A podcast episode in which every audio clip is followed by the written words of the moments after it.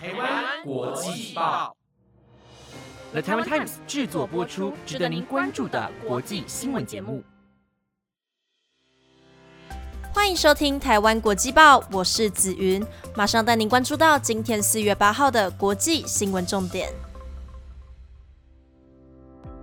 Hello，各位听众朋友们，大家好，我是紫云，又来到每周的星期五啦。上礼拜的连假，除了有清明节，还有儿童节，这也让我想起我小时候都超期待儿童节的，可惜现在都已经没有办法过了。不过，我们虽然无法过儿童节，但大家可以透过我们台湾国际报的那年今日，了解儿童节的由来哦。透过短短几分钟的时间，回到那年今日的儿童节，穿越到过去，了解节日的意义。所以大家听完我今天的新闻后，赶快到台湾国际报的 YouTube 频道去观看吧。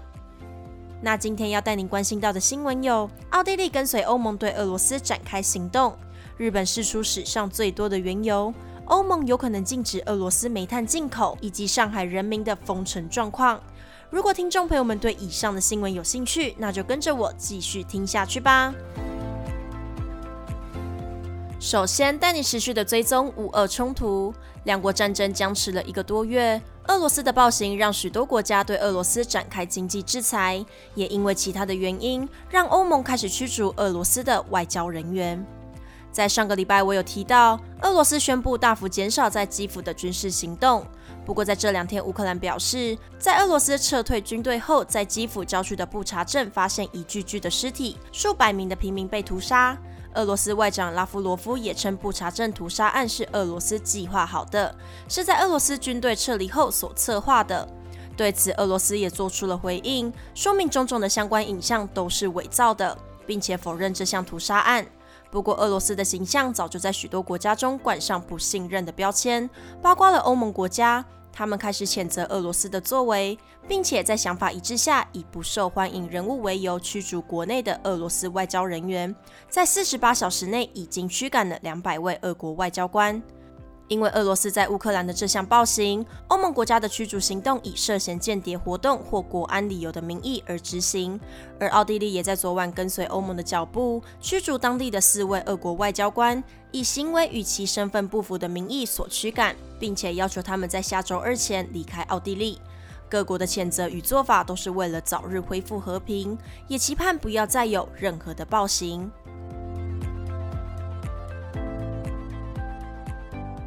接下来，同样带您关心到乌俄冲突。上一则新闻提到的布查镇屠杀案引起许多国家的公愤，除了驱逐俄国外交员之外，很有可能再通过一项禁令。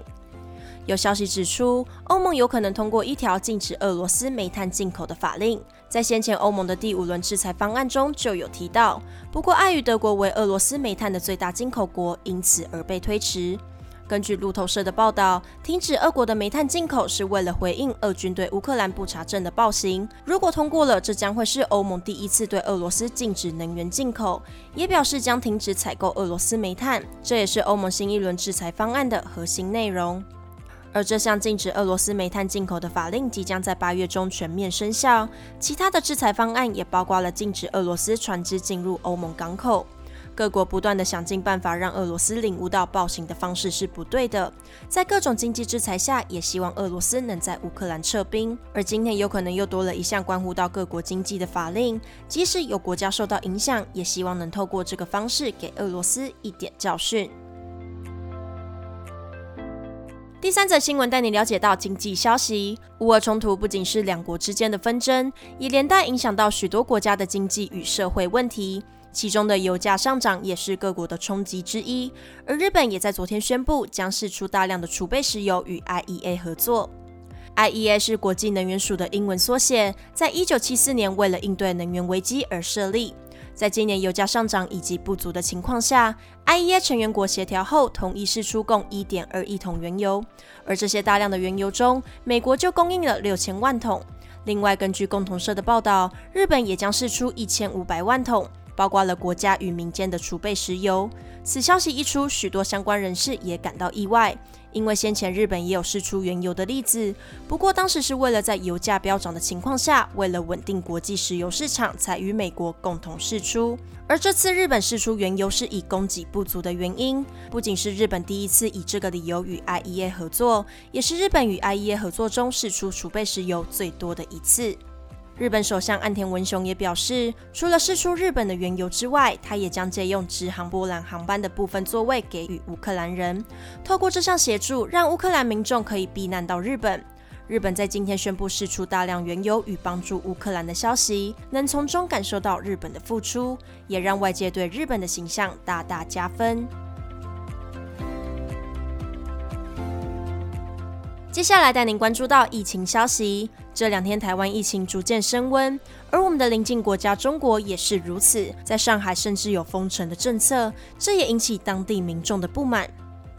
疫情持续了两年多，每个国家的防疫做法也各个不同。不过在中国大陆的上海，一天增加上万的染疫人数，在短短一个月内暴增三万人以上确诊。因为疫情严峻的关系，地方政府也不得不祭出极端的做法，在三月二十八时采取全域静态管理，也就是所谓的半封城。不过，本以为能在五号解封，结果当局再次发布消息，上海将持续实施封控管理，并且继续采取核酸检测的工作。也就是说，上海持续封城，直到摸透疫情的底数为止。此消息一出后，民怨四起。在物资不稳定的情况下，他们只能待在家中，不能出门。即使打电话给地方人员，也获得不该有的回应。在争执之下，不满的民众也说出了重话，愤怒高呼“打倒共产党，打倒习近平”的话语。而这愤怒喊却无法获取任何满意的答复。上海的防疫措施不足，导致社会、经济等等都受到一大重击。也希望状况能逐渐稳定，早日恢复正常的生活。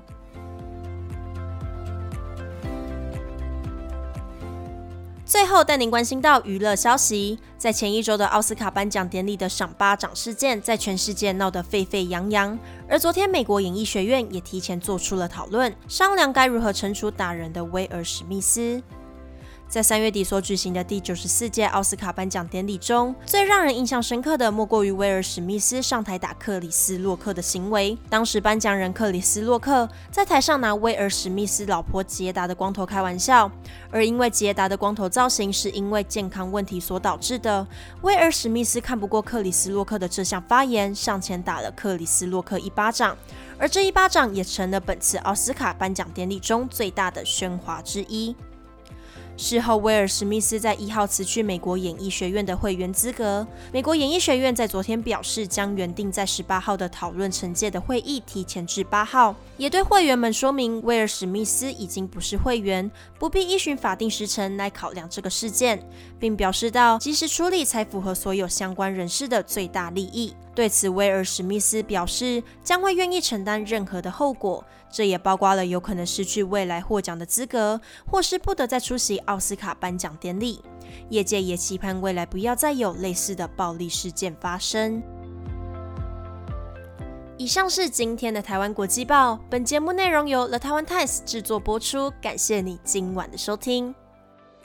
前面讲到的巴掌事件，我个人觉得克里斯洛克不应该拿别人的疾病开玩笑，而且当事人就在台下，哎，这更不应该吧？为了效果去嘲笑别人。那我也觉得威尔史密斯一定有更好的做法去取代打人这件事，毕竟他是公众人物嘛，所以他做的事情有可能都会引起模仿的效应。但我想他当下肯定是气疯了，毕竟讲到自己家人，然后去取笑，真的是大忌之一。不过每个人都有不同的看法啦，我们就静待事情的发展。也希望未来不要再有任何暴力的事件发生，毕竟暴力是没有办法解决问题的啦。那我是紫云，我们下周五见喽，拜拜。